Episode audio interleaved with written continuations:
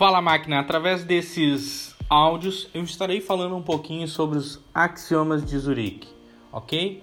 Uma espécie de resumo, vou passar aqui algumas coisas importantes sobre esses conceitos né, que foram usados no livro do escritor Max Gunther, tá? que no qual ele aborda tá, táticas de investimentos utilizadas pelos principais banqueiros suíços é, na época após a Segunda Guerra Mundial. Tá?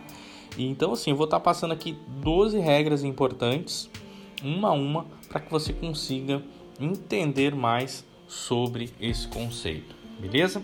Então, vou falar aqui a primeira regra e em cada áudio falando de uma regra específica. Então, nesse áudio eu vou falar sobre a preocupação não é doença, mas sim um sinal de saúde. Então, se você está preocupado, isso significa que você não está arriscando bastante.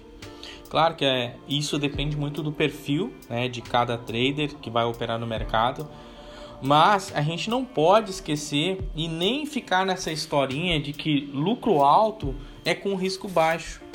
Então eu vejo muitas pessoas iniciando esse mercado achando que, bom, eu vou investir pouquinho e alavancar muito. Claro que dentro do trade em corrida de cavalos há essa possibilidade sim de fazer um investimento um pouco menor e alavancar mais. Mas isso não é sinônimo que você sempre vai ter ganhos, é, grandes resultados. Então, para obter retornos bem agressivos, é, para obter retornos agressivos, você deve correr riscos mais agressivos. E não tem jeito, né? Você precisa escolher ah, qual risco correr.